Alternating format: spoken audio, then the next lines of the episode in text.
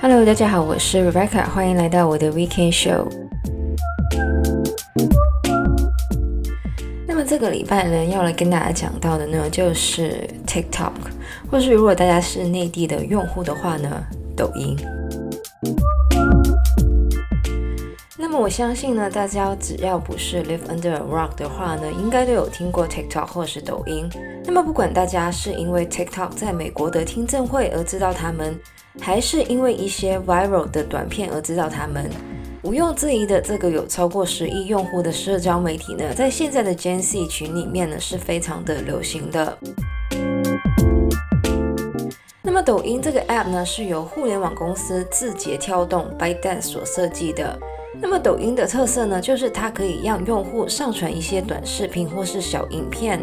而在二零一七年的时候呢，ByteDance 在收购了一个叫做 Musical.ly 的 app 之后呢，把抖音的功能跟 Musical.ly 结合，于是呢就成为了现在的 TikTok。那么这两个礼拜呢，其实我都会讲一些跟 TikTok 相关的话题。那么这个礼拜要来讲到的呢，就是 TikTok 或是抖音呢，为什么会这么的流行，甚至是会让人上瘾。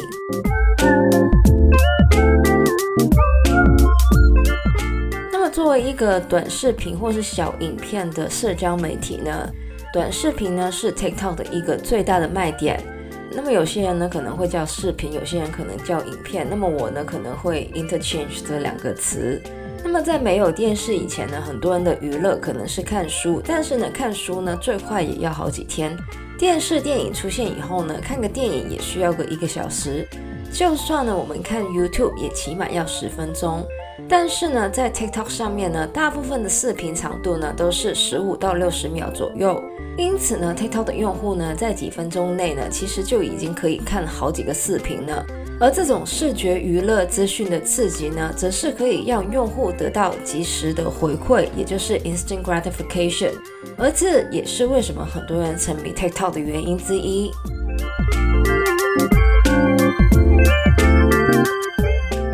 当然，这种及时的回馈呢，是需要建立在一个非常重要的条件之上。那么这个条件呢，就是 TikTok 的演算法，也就是 algorithm。那么有用过 TikTok 或是抖音的人呢，也知道 TikTok 的演算法呢，是非常的个人化的。也就是它会根据用户的使用习惯、个人喜好还有互动呢，来生成推荐的内容。而这种个人化的演算法的意义呢，在于用户呢会不断的被推送一些符合他们喜好的内容，而结果呢，当然就是用户会花更多的时间在这个平台上。那说到内容呢，不得不说的就是 TikTok 的这种短视频的内容方式呢，让很多人可以更容易的参与。而 TikTok 本身呢，也会制造一些话题或是挑战，来增加用户的参与感。这些挑战呢，可以是唱歌的、跳舞的，或是搞笑的。只要呢，在内容标上某个挑战的 Hashtag，你的影片呢，就有可能被十亿人发现。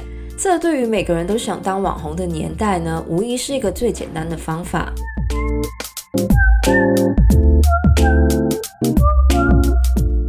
到当网红呢，以前要当网红呢，需要一个百万 follower 的 YouTube channel 或是 Instagram account。但是呢，要在 YouTube 或是 Instagram 吸引这么多的 follower 呢，并不是容易的事。但是呢，要在 TikTok 上成为一个网红呢，门槛却比 YouTube 还有 Instagram 容易很多。有时候，有些人可能只需要一个 viral 的影片呢，就可以吸引一百万的 follower。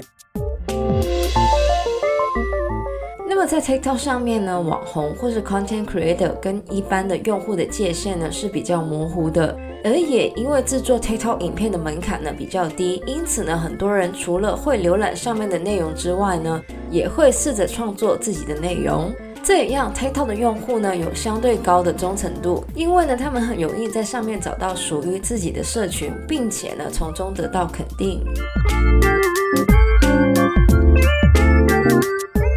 听到这里呢，我想大家已经知道，TikTok 从设计到内容的重点呢，就是让用户长时间的使用这个 app，并且呢，跟不同的内容做出互动。而除了影片的长度、热门影片的推荐之外呢，TikTok 的设计呢，同样的很容易让他们的用户上瘾。那么在 TikTok 上面呢，当我们点开一个影片，而这个影片播完之后呢，下一个同类型的影片呢，就会马上的播出。这种无缝接轨的内容呢，让使用者呢，会不断的刷这一些影片。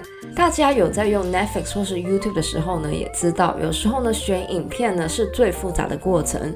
而 TikTok 这一种无缝接轨的内容呢，则是把用户选择的过程直接跳过，以演算法帮用户选择他们要看什么，而且呢，根据用户跟影片的互动，像是有没有直接跳过或是看完之类的，来建立更可靠的演算法。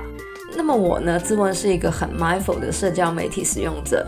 我之前有说过，当 Instagram 呢开始类似的功能的时候呢，我有时候也会不小心掉进这个不断刷影片的黑洞里面。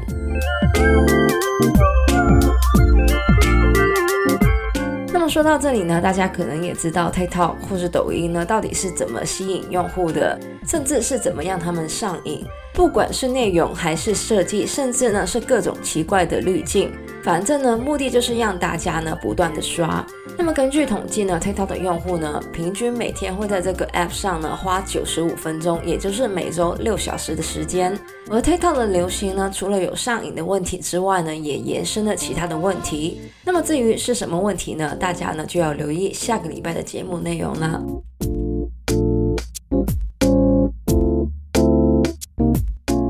以上呢就是我们这个礼拜的节目内容。喜欢我们节目的朋友呢，记得可以在不同的 Podcast 平台上追踪或点评我们的节目。我们的节目呢将会在加拿大东岸时间的每周日凌晨十二点钟更新，也就是香港、台湾的每周日中午十二点钟。希望大家有个美好的周末，谢谢大家收听，我是 Rebecca，我们下个礼拜再见，拜拜。